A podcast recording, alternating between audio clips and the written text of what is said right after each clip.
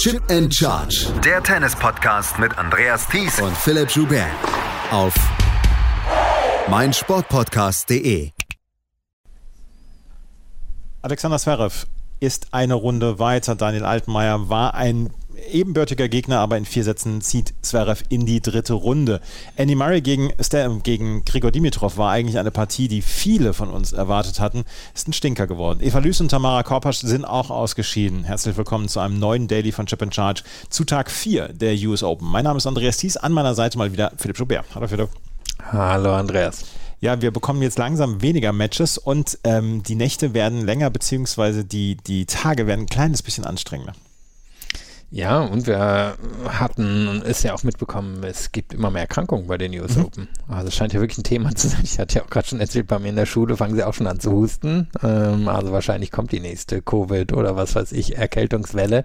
Und jetzt hatten wir ja in den letzten zwei Tagen, würde ich sagen, locker fünf, sechs, sieben Matches, die, die davon jetzt halt betroffen waren. Die waren jetzt leider dann auch in den, in den armen Stunden hier in Europa. Das ist dann natürlich einfach ein bisschen Pech. Dominik Thiem gestern äh, musste aufgeben, weil er ja sowas wie ein Magen-Darm-Virus dann auch hatte. Er hat das selber dann gesagt. Ähm, er fühlte sich like shit, hatte er gesagt am Netz. Äh, Ons Jabeur haben wir schon drüber gesprochen, die fühlte sich auch nicht so richtig gut. Eva Lüß hat sich heute auch nicht gut gefühlt. Also das könnte noch ein Thema werden in den nächsten Tagen. Äh, am Ende gewinnt der Gesündeste oder die Gesündeste oder die, die sich durch, die, äh, durch diese Viren durchschlängeln. Na, und wer, wer hat schon wieder kommen sehen? Brad Gilbert hat schon mal zu ähm, Coco gesagt, bloß nicht in die Umkleide gehen. Ja. Hm? Ja, auch das winning, vielleicht. Winning ugly, winning smartly. Ja, genau. Wir wollen ein paar Ergebnisse zusammenfassen. Wir nehmen um 23.40 Uhr deutscher Zeit auf, also haben schon einige Matches wirklich beendet. Und wir kümmern uns als erstes um das Match von Alexander Zverev und Daniel Altmaier. Die trafen heute aufeinander. Die beiden haben schon mal bei einem Grand Slam gegeneinander gespielt, bei den Australian Open seinerseits, seiner Zeit. Und heute, auch heute hatte ähm, Alexander Zverev wieder das bessere Ende für sich. 7-6, 3-6, 6-4, 6-3. Und wenn man nur das Ergebnis sieht, dann würde man meinen, Mensch, das war eine spannende Begegnung, da ging es hin und her. Es war, und da musste ich mich auch bei Twitter so ein kleines bisschen zurückhalten, es war eine ganz, ganz schwache Partie. Im dritten und vierten wurde es etwas besser, aber beide haben extrem viele Unforced Errors gespielt. Es war windiger. Alexander Zverev hat mal von sich selber gesagt, im Wind sei er einer der schlechteren Spieler dieser Tour. Aber das war keine gute Leistung, weder von Zverev noch von Altmaier. Altmaier hat wirklich gut dagegen gehalten, aber äh, das ist ein Spiel, was wir hoffentlich alle schnell vergessen werden. Ja, es wird nicht News Open eingehen. Nein.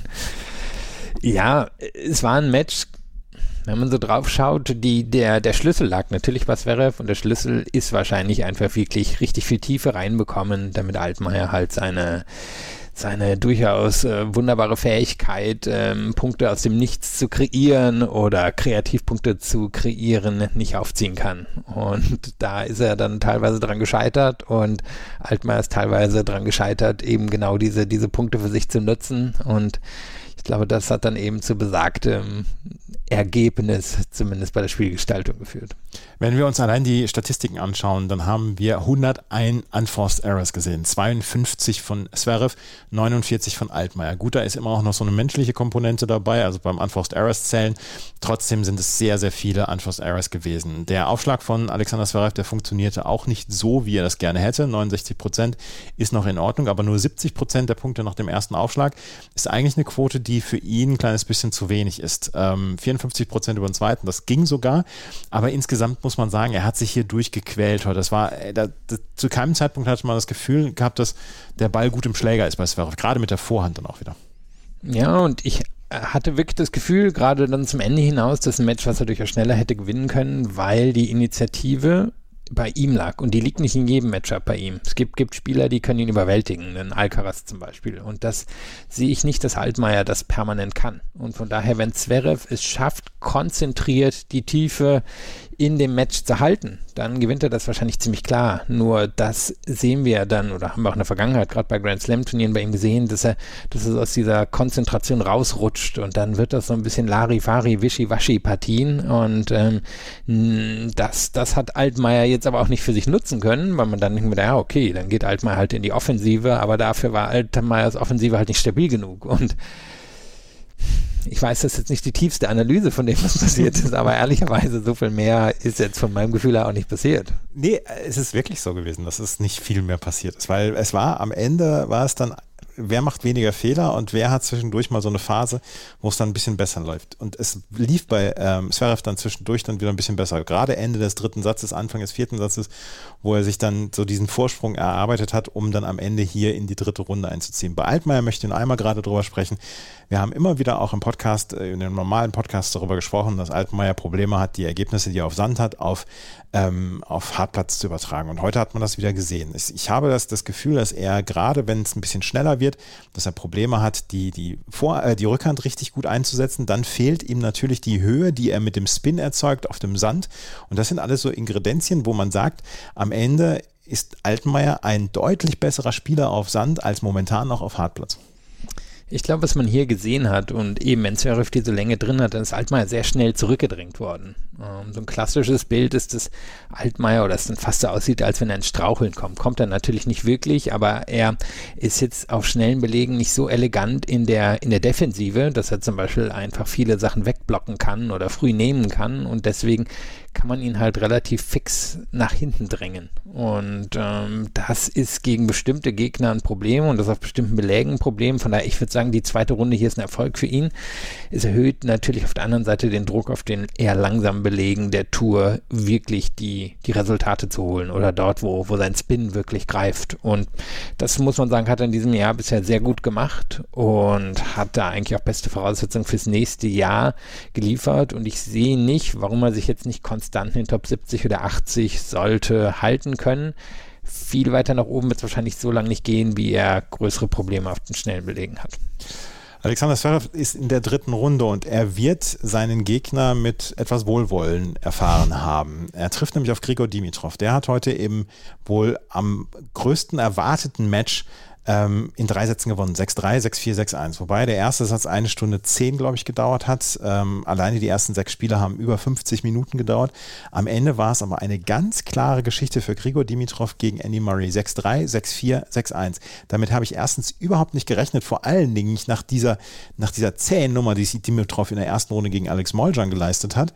Und zweitens nicht, weil ich gedacht habe, dass Andy Murray hier eigentlich ganz gut drauf ist. Gegen Corentin Moutet hatte er gut gespielt, aber hier an diesem Tag hatte er gegen Dimitrov überhaupt nicht seine Leistung bringen können. Ja, aber fast ein bisschen die Karikatur von dem, was man am Anfang über Murray gedacht hat, dass ihm so ein bisschen die, die Offensivwaffen im Spiel fehlen, dass sein zweiter Aufschlag viel zu angreifbar ist und in den erfolgreichsten Phasen seiner Karriere hat er, hat er ja eben genau das geschafft, dass er die Vorhand besser angreifen konnte, dass er den zweiten Aufschlag durch Tiefe besser beschützt hat. Und hier sah er aus, eben wie zu Anfang der Karriere, aber ohne all die Athletik, die er mitbringt. Die, die war in den ersten, in der ersten Stunde kann man sagen, war die da, aber nachher ist halt einfach ein bisschen weggefallen. Und das sind wir so von Murray nicht gewohnt, nur problem er, er muss eins von beiden mindestens mitbringen. Entweder wirklich herausragende Fitness oder aber den Willen, Angriffstennis zu spielen. Und der Wille, oder vielleicht waren so die Fähigkeiten, die heute gefehlt haben, war für mich so nicht da. Und dann zeitgleich hat er eben physisch nicht gegen Dimitrov mithalten können. Ist er natürlich nicht der erste. Dimitrov ist ein super fitter Spieler geworden. Nur, ja, hätten wir uns alle wahrscheinlich mehr erwartet, gerade weil Murray früher in seiner Karriere so gut aussah gegen Dimitrov, aber auf der anderen Seite, da, da war er halt auch mehr im Angriffsmodus. Da ist er halt mehr, mehr gegen diese passive Art von Dimitrov vorgegangen. Und heute hat er halt eher versucht mitzuspielen. Und mitspielen, ich glaube, zu dem Zeitpunkt der Karriere, in dem er sich befindet, wird nicht mehr viel bringen die Länge seiner Schläge war auch überhaupt nirgendwo da, wo er sie gerne hätte, weil Dimitrov konnte zwischendurch im Feld stehen und konnte einfach abräumen. Und das war etwas, wo ich gedacht habe, das wäre dem, dem fitten Murray vor vier, fünf Jahren überhaupt nicht passiert. Und er hat ja selber hinterher gesagt, Leute, ich bin im Moment einfach nicht auf dem Level, das, auf dem ich gerne wäre. Hat sich dann auch äh, quasi aus dem Davis Cup Team verabschiedet, hat gesagt, also so gerne ich dabei sein würde, aber die anderen haben es im Moment mehr verdient. Also er ist da ja sehr, sehr selbstkritisch. Und äh, das war heute keine gute Leistung, das muss man dann auch mal in aller Deutlichkeit sagen. Und das kann er besser. Und wie gesagt, das Match haben wir alle mit, mit Vorfreude erwartet und am Ende ist es dann doch leider ein kleiner Stinker geworden. Aber nichts gegen Dimitrov, der diese erste Runde extrem gut weggesteckt hat und äh, hier wirklich erstaunlich gutes Tennis gezeigt hat. Also auch kein, ja. kein, kein Larifari, was du vorhin gesagt hast. Genau, und abseits der Niederlagen gegen Zverev, die in diesem Jahr sehr klar ausgefallen sind, spielt er eine wirklich gute Saison. Ja. Also erstaunlicherweise ist er wieder um die, um die Top 20 im Race traue ich ihm auch zu, dass er das bis zum Jahresende hält. Und das war, finde ich, so nicht zu erwarten. Er hatte ja durchaus mal wieder eine größere Krise, auch weil er ja damals ein bisschen brauchte, um von seiner Covid-Erkrankung wiederzukommen oder auf volle Fitness wiederzukommen. Aber die hat er. Er hat immer noch nicht in sich die, die Fähigkeit, wirklich offensives Tennis zu spielen gegen Spieler, die, die eine wirklich gute Abwehr haben. Das ist, glaube ich, auch sein Problem gegen Zverev, dass er da nicht so einfach durch die Defensive durchkommt, dann selber so ein bisschen die Defensive zurückfällt. Nur die hilft ihm nichts gegen so athletische Spieler wie Zverev. Und von daher, er geht ja als relativ klarer Außenseiter gegen Zverev rein, nur es ist insgesamt eine, eine wirklich gute Saison, vor allem man kann von ihm äh, nicht, nicht mehr erwarten, dass er jetzt irgendwie um Turin mitspielt oder gar um Grand Slam-Titel mitspielt. Zwei ähm, Ballwechsel hat es bislang gegeben, die um den Ballwechsel des Turniers konkurrieren, bei den Herren jedenfalls. Das war einmal sein Matchball, den er abgewehrt hat gegen Alex Molchan bei 9 zu 8, dieser Halbvolley, der, also einen besseren Halbvolley wirst du niemals erleben wie ihn. Und dann der Mary Pierce Gedächtnis-Tweener von Adrian Manarino. Hast du den gesehen? Den Manarino ja, den Dimitrov habe ich bei dir gehört, aber dann ehrlicherweise nicht nachgeguckt. Ah, es ist also der, der Halbvolley, wie er den äh, Matchball abgewehrt hat bei 9-8. Das, äh, also wirklich zum Träumen. Und jetzt steht er in der dritten Runde und trifft auf Alexander Zverev. Ähm, wir können weiter über die nächsten Matches drüber gucken. Wer im Moment einen extrem guten Eindruck macht, das ist Yannick Sinner. In der ersten Runde schon gegen Yannick Hanfmann, auch wenn das Match deutlich enger war als am Ende das Ergebnis es sich las, 6-3, 6-1, 6-1. Jetzt gegen Lorenzo Sonigo heute 6-4, 6-2, 6-4. Sinner kommen die Bedingungen meiner Meinung nach extrem gut entgegen. Sein Aufschlag ist noch besser geworden und Sinner hier ist eine echte Gefahr für alle Spieler. Ich glaube, Sonniger hat am Ende 10 Punkte gegen das Surf von Sinner gemacht. Ja. Es war irgendwie so 85 Prozent Punkte hinterm Surf gewonnen. Das ist eine erstaunlich hohe Zahl. Also das, das sehen wir oder haben wir in der Vergangenheit nicht mal bei Isner oder so gesehen. Und das spricht natürlich für, für das Niveau, was er halten kann. Da muss man auch sagen, war er sehr effektiv am Netz. Also eigentlich fast jedes Mal, als er ans Netz gekommen ist, hat er einen Punkt auch gewonnen. Und von der Grundlinie ist er natürlich so einer der besseren Spieler, die es auf der Tour gibt. Und der Gradmesser für ihn sind halt die großen Matches. Also der Gradmesser wird eine mögliche vierte Runde gegen Zverev oder ein Achtel, Entschuldigung, Viertelfinale gegen Alcaraz, wenn wir jetzt mal erwarten, dass der da hinkommt. Das, das ist, glaube ich, an dem er sich jetzt messen kann. Wir dürfen annehmen, dass er durch erste Runden bei den meisten Turnieren mittlerweile ziemlich locker durchkommt. Das hat uns in diesem Jahr bewiesen, weil sein Grundniveau einfach so hoch ist, dass die meisten da gar nicht mehr gegenhalten können. Yannick Sinner in drei Sätzen weiter gegen äh, Lorenzo Sonigo. Wartet jetzt im Moment auf seinen Gegner und das könnte noch eine längere Geschichte werden, weil Thomas Martin Echeverria hat gerade den zweiten Satz im Tiebreak gegen Stan Wawrinka gewonnen, äh, während wir sprechen. 6-7-7-6 steht es da. Es ist jetzt 23.51 Uhr, ich könnte mir vorstellen, dass sie um 2 Uhr noch spielen. Also das sieht nach einem, das sieht nach einem Klassiker für Stan Wawrinka aus.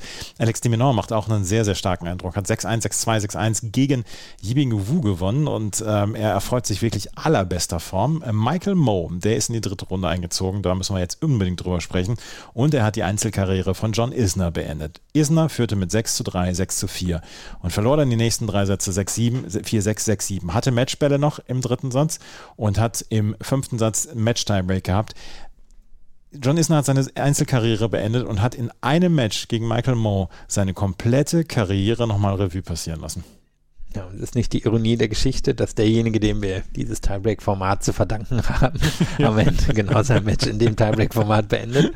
Also, ich finde es schon, schon amüsant, muss ich sagen. Und ich glaube wirklich, oder vielleicht hätten, hätte irgendwer anders diese, diese Rolle von ihm eingenommen, weil die, die Tiebreak-Geschichte geht ja eben nicht auf dieses 70, 68 zurück vor was waren es jetzt, 13 Jahren oder so. Das, das war ja eher eine Freak-Geschichte, sondern die geht ja eben auf dieses Halbfinale gegen Kevin Anderson in Wimbledon zurück, mhm. weil das eben Anderson so ausgelaugt hat, dass er gar keine Chance im Finale hatte gegen Djokovic. Und dann, dann kam man, oder dann, wir erinnern uns, haben die verschiedenen Grand Slams ja mit verschiedenen Formaten gespielt und jetzt haben sich alle auf diesen Super Tiebreak geeinigt, aber zurückgehen tut er, tut er auf seine konkreten Resultate zumindest. Also eine, eine Errungenschaft der der, also ich meine, wenn ich jetzt überlege, hat er wahrscheinlich auch noch den Ass-Rekord, der dürfte auch noch ein paar andere Rekorde halten, aber das, das ist eine konkrete Errungenschaft und dass da dann genau seine Karriere endet, ist, ist irgendwie amüsant. Er hat knapp 900 Tiebreaks gespielt in seiner Karriere und wie gesagt, dieses, dieses alleine, dieses Ergebnis ist ja ein, ein wirklich ein Brennglas seiner Karriere. Er geht in, mit 2 zu 0 Sätzen in Führung. äh, spielt gut, freut sich seiner selbst. Dann verliert er den dritten, obwohl er Matchball hat, mit 6 zu 7. Dann muss er in den fünften Satz. Auch hier hat er nochmal seine Chancen, kann aber nicht, äh, kommt aber nicht so richtig weiter. Hat einen fantastischen Aufschlag, hat heute wieder 48 Asse geschlagen und verliert den äh, fünften Satz im Match-Tiebreak 10-7. Er hat dann ja auch noch so viele Tiebreaks verloren in seiner Karriere. Und das ist ja alles zusammengepresst in dieses eine Match. Ja, er ist nicht Djokovic bei den Tiebreaks, das, nee. das können wir festhalten, sondern es ist bei ihm wirklich eine ziemliche Glückssache. Und sein ganzes Spiel war ja eigentlich eine Glückssache. Klar, wir, wir denken bei ihm zuallererst an den Aufschlag, aber der Rest seines Spiels ist ja eigentlich drum aufgebaut gewesen, auch, auch sonst ins Risiko zu gehen. Er ist jemand, der beim Return dazu tendiert, wirklich versuchen, entweder einen Winner zu schlagen oder extrem nah an die Linie zu gehen. Er versucht mit der Vorhand häufig die, die Ballwechsel zu beenden. Also er, er ist jetzt niemand, niemand, der, der von der Grundlinie auf Abwarten geht oder sich da auf irgendeine Defensivfähigkeit verlässt, sondern er hat maximiert, was um seinen Aufschlag so existiert. Und das ist ja das Beeindruckende an ihm. Michael Moe hat dieses äh, Match gewonnen und hat sich natürlich riesig darüber gefreut. Wer sollte sich darüber nicht freuen? Und was ich ganz schön fand, Chris Eubanks war auch unter anderem da, Ben Shelton war da am Court und die haben alle dann noch äh, John Isner verabschiedet muss zugeben, ohne in irgendeiner Weise eine Wertung abgeben zu wollen, der Abschied von Andrew Agassi damals hat mich ein bisschen mehr berührt. Ja, also ich meine, die Persona, die, die Isna auf Twitter abgibt, ist jetzt ehrlicherweise auch nicht die, die sympathischste, zumindest wahrscheinlich für die meisten von uns. Mhm. Und ist ja auch ein, ein ziemlich derber Rechtsausleger. Das, mhm. das trägt er auch offen vor sich her und das wird dem einen oder anderen Hörer oder Hörerin und auch uns vielleicht ein paar Bauchschmerzen manchmal bereiten. Er soll irgendwie ein ziemlich umgänglicher Typ sein. Ich habe ihn auch ein paar Mal so im Pressekonferenzsituation erlebt, da würde ich sagen, er, er hat Charme und er, er weiß irgendwie, er ist eloquent und ähm, er behandelt jetzt niemanden im direkten Umgang in irgendeiner Weise abschätzig oder frech oder so. Und von daher kann ich mir vorstellen, dass ihn viele, viele mögen. Ähm, aber die kriegen natürlich ein anderes Bild von ihm, als wir das jetzt eben in den genau, sozialen Medien ja. zum Beispiel mitbekommen. Ja, ja, also das, also das ist wirklich unisono wurde es gesagt, dass er ein äh, super Typ sein soll, insgesamt im privaten Umgang. Ähm, und das äh, können wir dann auch so stehen lassen. Michael Mo trifft jetzt auf Jack Draper. Der hat gegen Hubert Hurkacz mit 6-2, 6-4, 7-5 gewonnen. Hubert Hurkacz klar geschwächt von einer Erkältung, von einem Virus, was auch immer. Auf jeden Fall konnte er nicht seine Leistung bringen. Hurkacz zum sechsten Mal bei den US Open dabei, zum sechsten Mal nicht über die zweite Runde hinausgekommen. Und Jack Draper, er war jetzt länger und häufiger verletzt. Aber wenn er fit ist, dann ist er ein Spieler, der, den man sich durchaus richtig gut angucken kann. Ja, finde ich auch. Und er ist ein taktisch lauer Spieler. Also wo, wo hat er heute die Fehler von Hukac rausgequetscht? Er hat früh gemerkt, die Vorhand ist es. Die ist bei Hukac natürlich häufiger das Problem, auch wenn sie jetzt stabil war im Sommer. Da ist er draufgegangen, entweder Linie lang oder, oder Cross mit der Rückhand. Und ähm, da, da hat er die Fehler bekommen. Da hat er Hukac relativ fix reinge, reingezwungen. Und dafür, dass er jetzt eher, eher etwas jünger ist, ähm, finde ich, hat er da wirklich eine, eine gute Vorstellung und Übersicht. Das Problem von ihm ihm ist wirklich, dass er, dass er ja immer wieder verletzt ist. Und das haben wir seine ganze Karriere jetzt gesehen. Und es sah ja im letzten Jahr schon so nach einem Durchbruch aus. Da war er hier auch schon in der dritten Runde gewesen. Da, da war er fit und in Form und sah aus, als wenn er in diesem Jahr irgendwie in die Top 20 oder so ziehen könnte und dann, dann gab es halt Verletzungen. Und jetzt müssen wir mal gucken, wie lang er, wie lange er verletzungsfrei bleibt. Gegen Mo ist er sicherlich der Favorit und auch danach wäre er wahrscheinlich nicht chancenlos. Arthur Rinderknecht ist auch noch weitergekommen. Der hat gegen Matteo Berrettini wegen Aufgabe verloren. 6-4-5-3. Und das ist eine Szene, die wir niemandem empfehlen, sie anzugucken. Berrettini ist furchtbar umgeknickt.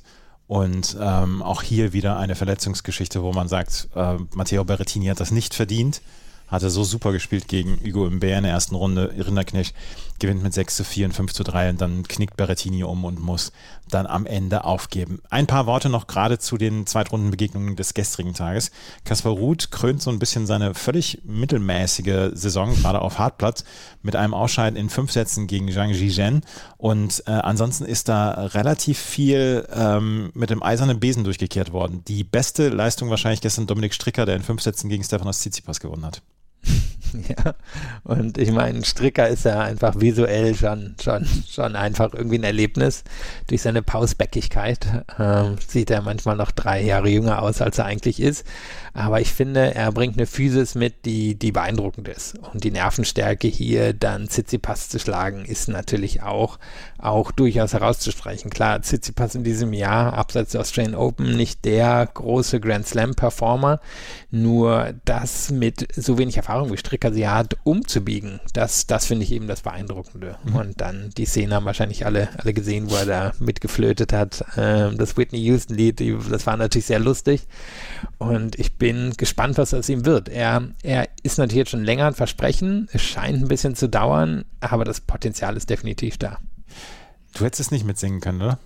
Doch, doch, klar. Ja, ja. Also Whitney Houston, naja, das ist ja so die, die Musik, mit der ich zu Hause aufgewachsen bin. Das, äh, ich bin jetzt eher mit ich kenne mich eben nicht in Rock und so aus, aber ich bin ja sehr so mit Pop und afrikanischer ja, Musik und so aufgewachsen. Dann nehme ich natürlich alles zurück. Dominik Stricker steht in der dritten Runde, wird morgen dann ähm, auf Benjamin Bonsi treffen, der gegen Chris Eubanks in vier Sätzen gewinnen, gewonnen. Jakob Menschik hat gestern gegen Tituan Droge gewonnen, in vier Sätzen trifft auf Taylor Fritz. Jakob Menschik habe ich kommentiert in der ersten Quali-Runde gegen Fabio Fonini und seitdem cruist er durch. Ja. Er wird es nie erfahren, das hat mir zu verdanken hat. 18, 19, wie alt ist er? 18, ne? Jetzt heute 18 gewonnen. Heute 18. Ja. Aber wenn wir da jetzt drauf gucken, ist natürlich eine riesige Chance für Fritz. Also generell können wir ja mal im unteren Teil festhalten, jetzt ist es Djokovic gegen die Amerikaner. Und wenn, ja. wenn die es nicht nutzen, wenn Fritz nicht ins Viertelfinale kommt, wenn ähm, Tiafo und nach seinem durchaus sehr beeindruckenden Comeback gestern Tommy Paul nicht, nicht ins Viertelfinale kommen, dann glaube ich, können sie schon mit hängenden Köpfen da von der Anlage schleichen. Ja, ja, ja, das, also das muss jetzt, das, da muss jetzt was passieren bei den amerikanischen Männern. Die Chance werden sie so in dieser Form wahrscheinlich lange nicht mehr bekommen kommen wir zu den Frauen. Und da ist gerade in dieser Sekunde ein, eins der besseren Matches dieser Frauenkonkurrenz zu Ende gegangen. Elina Svitolina hat gegen Anastasia Pavlyuchenkova gewonnen in einem Match, was wir so vielleicht nicht so spannend erwartet hatten, weil wir vor allen Dingen nicht richtig wussten, was passiert mit Anastasia Pavlyuchenkova. Aber auch die war lange verletzt, kommt wieder zurück und war noch nicht so richtig in Form. Aber die hat Elina Svitolina einen ganz, ganz großen Kampf angeboten. Es war ein richtig gutes Match. Und am Ende gewinnt Elina Svitolina in ähm, drei Sätzen mit 6 zu 4 im dritten Satz und 5 zu 7, 6 zu 4, 6 zu 4 und hat wieder unter Beweis gestellt, dass mit ihr zu rechnen ist. Sie spielt herausragendes Tennis und das ist so schön zu sehen, das ist so cool zu sehen. Also das bereitet mir Freude. Ja, und sie bringt ja so eine Physis mit und zeitgleich doch so einen Offensivgeist, der ja viele Jahre bei ihr gefehlt hat. Und diese Kombination, die ist ziemlich mitreißend im Moment. Und jetzt gibt es eine ziemlich gute Chance. Du, du wirst nachher erzählen können, weil du es auch kommentieren wirst, Jessica Pegula, ob die in die dritte Runde gekommen ist. Das wäre aber ein ziemlicher Höhepunkt, wenn es hier zu Svitolina gegen Pegula käme. Äh, weil Pegula jetzt äh, natürlich nicht so weit entfernt ist von dem, was Svitolina auch zu ihrem Höhe, Höhepunkt oder dem Höhepunkt ihrer Karriere gewesen ist.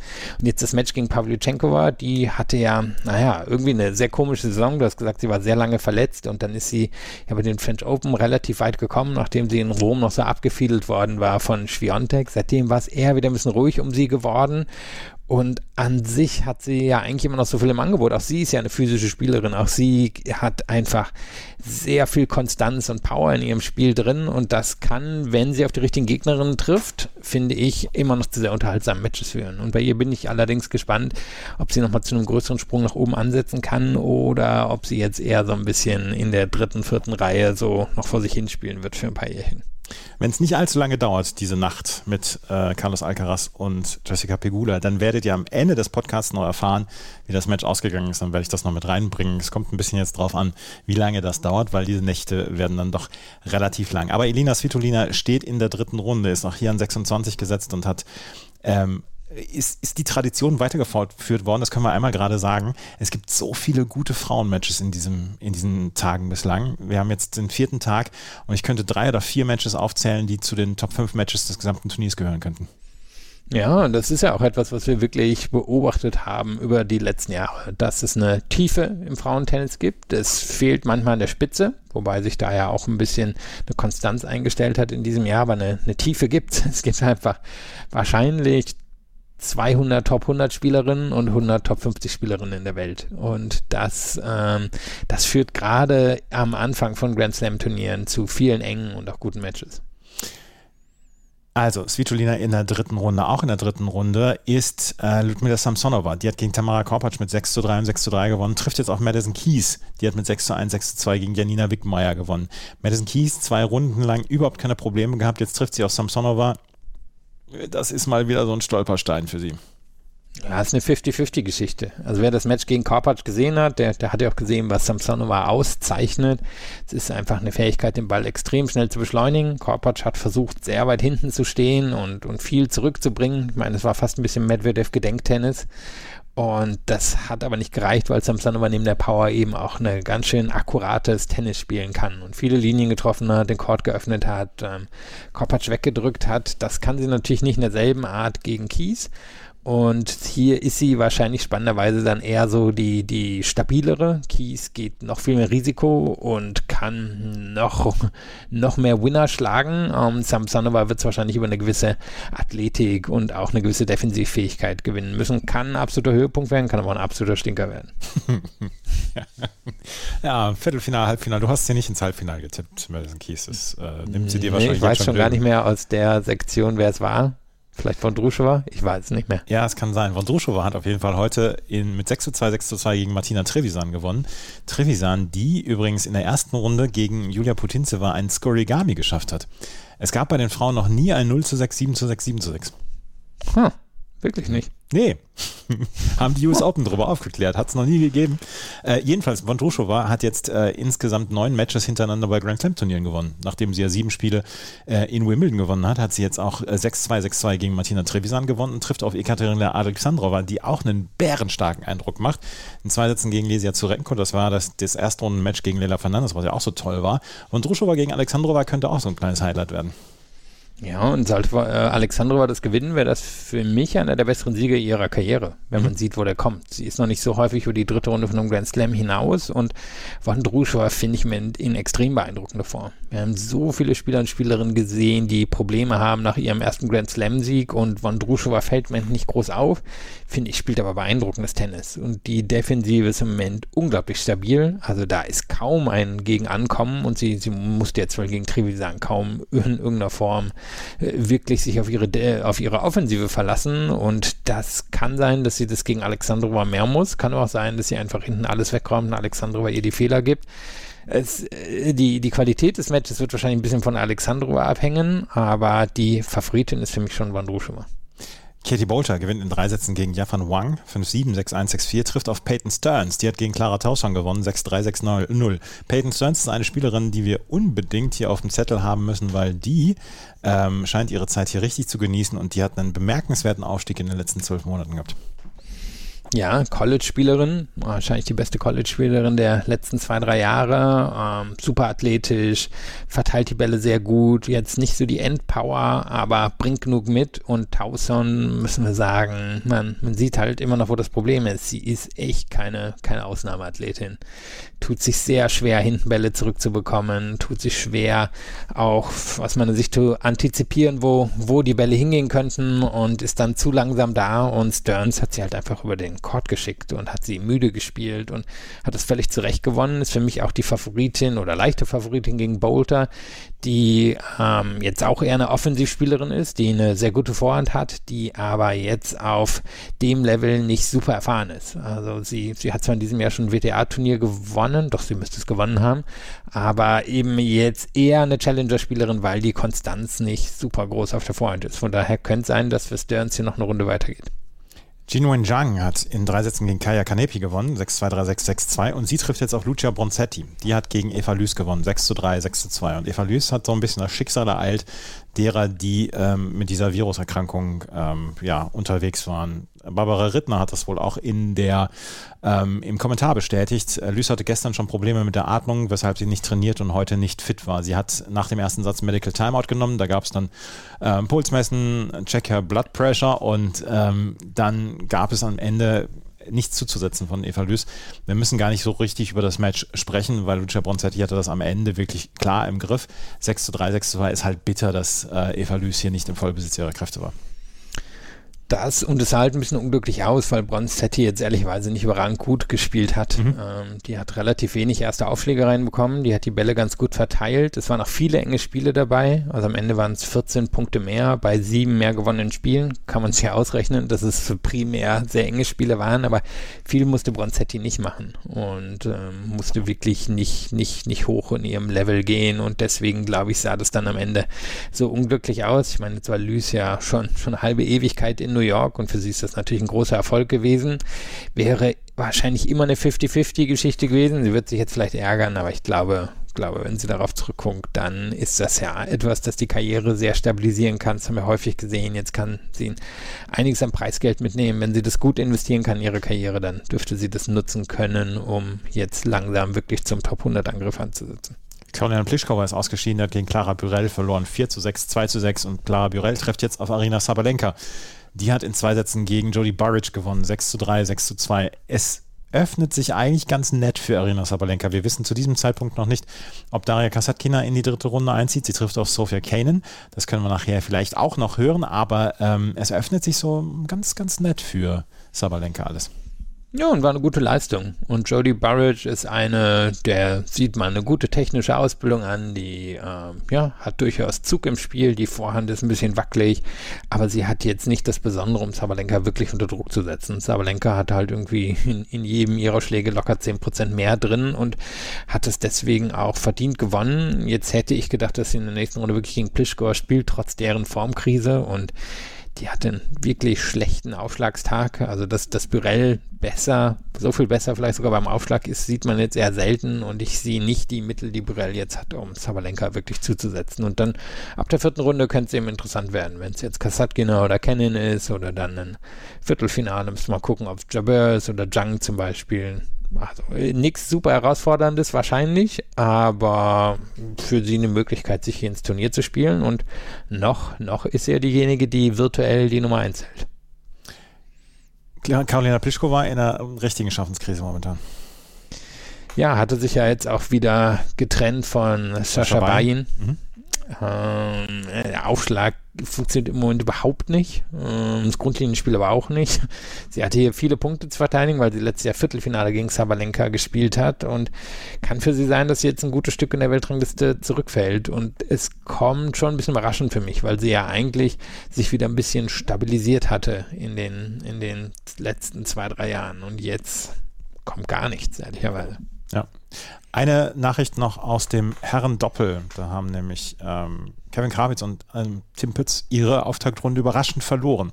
Sie verloren gegen Gregor Barrère und Quentin Alice mit 6 zu 7 im dritten Satz. Der Match-Tiebreak ging mit 10 zu 6 an die äh, Franzosen. Das ist eine bittere Enttäuschung für Krawitz und Pütz, die sich eigentlich gut fühlten, aber hier war nichts zu holen. Andreas Mies ist zusammen mit Mackenzie McDonald weitergekommen und äh, warum er nicht mit Fabrice Martin spielt, ist der Grund, weil Fabrice Martin hatte ja eine Ellbogenverletzung und Martin wusste nicht, ob er würde antreten können. Deswegen hatte Mies mit McDonald gemeldet und äh, Fabrice Martin hatte selber noch gemeldet. Ich muss jetzt mal gerade gucken, mit wem er äh, hier in diesem Turnier mitspielt. Und die beiden konnten allerdings antreten und deswegen hat am Ende sind jetzt beide in der zweiten Runde, aber wollen wohl bis Ende des Jahres dann noch zusammenspielen. Jetzt muss ich doch mal gerade gucken. Hm. Warte. Mhm. Er spielt mit Cressy. Genau, mit Maxim Cressy spielt er. So Aber hat mit aus. ihm auch verloren. Hat mit ihm verloren. Deswegen habe ich ihn in der zweiten Runde nicht gesehen. Das äh, könnte das erklären. naja. Also, das die Nachrichten von dem Doppel. Und alles das, was darüber hinaus noch gekommen ist, das hört ihr jetzt. Im Schnelldurchlauf jetzt nochmal die Ergebnisse aus der letzten Nacht, während ihr schlieft gab es nach 12 Uhr noch einige wirklich interessante Ergebnisse. Matteo Arnaldi gewinnt das Youngster-Duell gegen Arthur Fies mit 6 zu 4 im fünften Satz. Es war ein tolles Match, es war tolle Stimmung und Matteo Arnaldi, der etwa drei Jahre ältere als Arthur Fies, zieht in die dritte Runde ein. Auch wenn wir von jungen Spielern sprechen, müssen wir auch von alten Spielern sprechen. Stan Wawrinka setzt sich durch gegen Thomas Martin Echeverry in vier Sätzen 7 zu 6, 6 zu 7, 6 zu 3 und 6 zu 2. Das war mal wieder eine ganz, ganz hervorragende Leistung vom alten Schweizer, der, sein Spiel tatsächlich nach wie vor genießt. Und er trifft jetzt in der nächsten Runde auf Yannick Sinner. Und ich glaube, das ist ein Match, auf das wir uns alle freuen können. Nicolas Jarry hat gegen Alex Mickelson gewonnen in vier Sätzen, 4-6, 6-3, 6-3 und auch er ist in der dritten Runde, trifft dort auf Alex de Minaur, der so klar gegen Yibing Wu gewonnen hatte. Dan Evans besiegte Botik van der Sandsrolp mit 1 zu 6, 6 zu 1, 6 zu 3, 6 zu 3 und er trifft jetzt auf Carlos Alcaraz. Carlos Alcaraz hat heute gegen ähm, Lloyd Harris in der Abendsession ein wirklich bemerkenswert gutes Match gespielt. Im ersten Satz war es absolut Augenhöhe bis zum 3 zu 3. Dann holte Carlos Alcaraz sich das Break, er konnte es transportieren. 6 zu 3 der erste Satz. Der zweite Satz war dann ein Klassenunterschied. Den gewann Alcaraz mit 6 zu 1, aber im dritten Satz wurde es dann nochmal richtig spannend. Lloyd Harris brachte alles, was er konnte, hat wirklich super mitgehalten. Das war ein hochunterhaltsames Spiel und am Ende gewann Carlos Alcaraz mit 6 zu 3, 6 zu 1 und 7 zu 6. Andrei Rublev hat gegen Gael Monfils gewonnen in vier Sätzen mit 6 zu 4, 6 zu 3, 3 zu 6 und 6 zu 1. Monfils muss sich verabschieden, aber Rublev heute wirklich der deutlich stärkere. Bei den Frauen hat eben gerade Jessica Pegula die dritte Runde erreicht. Sie besiegte Patricia Maria Cic in zwei Sätzen und das war eigentlich eine klare Nummer. Chick, die in den letzten Jahren sehr häufig verletzt war und in der Weltrangliste bis weit hinter die 700 zurückgefallen ist, hielt okay mit, aber am Ende war es ein klarer Sieg für Jessica Pegula in zwei Sätzen. Daria Kasatkina, die musste sich allerdings arg strecken, um gegen Sophia Kanin zu gewinnen. 2 zu 6, 6 zu 4, 6 zu 4 hieß es am Ende für ja, die Favoritin, eine der Favoritinnen in der unteren Hälfte, sie trifft jetzt auf Red Minnen. Red Minnen, die ja in der ersten Runde gegen Venus Williams gewonnen hatte, gewann gegen Sasha Vickery in drei engen Sätzen. Auch das war ein sehr, sehr enges Match. Apropos eng, das war auch das Match zwischen Ons Jabeur und Linda Noskova. Und Ons Jabeur müsste sich arg strecken, um dieses Match zu gewinnen. 7-6, 4-6, 6-3. Der Tiebreak des ersten Satzes ging mit 9 zu 7 an Ons Jabeur. Und auch Ons Jabeur steht in der dritten Runde also auch da eine wirklich tolle Ausgangsposition für die nächsten Runden, weil das äh, Feld hat sich noch überhaupt nicht geöffnet, das Draw hat sich nicht ge geöffnet. Onstrabeur trifft auf Marie Buskova in der dritten Runde. Wir haben auch noch Alexandrova gegen Vondrushova, Samsonova gegen Kies, Svitolina gegen Pegula, weil Elina Svitolina ja auch ihr Match gewonnen hatte. Svitolina gegen Pegula könnte ein richtig gutes Match werden. Und wir haben Daria Kasatkina gegen Redminen. Das war's mit der kurzen Zusammenfassung hier von den Matches, die es heute noch gegeben hat, während ich kommentiert habe. Wenn euch das gefällt, was wir machen, freuen wir uns wie immer über Bewertungen, Rezensionen auf iTunes und auf Spotify. Folgt uns auf Twitter und auf Instagram. Und wenn ihr uns finanziell unterstützen wollt, dann gibt es die Links dazu in den Show Notes zu Steady und zu PayPal. Vielen Dank fürs Zuhören. Bis zum nächsten Mal. Das nächste Mal wird wahrscheinlich erst am Sonntag sein. Ähm, ich schaue, ob ich da noch einen anderen Podcast mit reinbekomme, aber wahrscheinlich gibt es am Sonntag erst das nächste Mal einen Podcast. Bis dahin, auf Wiederhören. Chip and Charge. Der Tennis-Podcast mit Andreas Thies und Philipp Joubert. Auf meinsportpodcast.de. Schatz, ich bin neu verliebt. Was?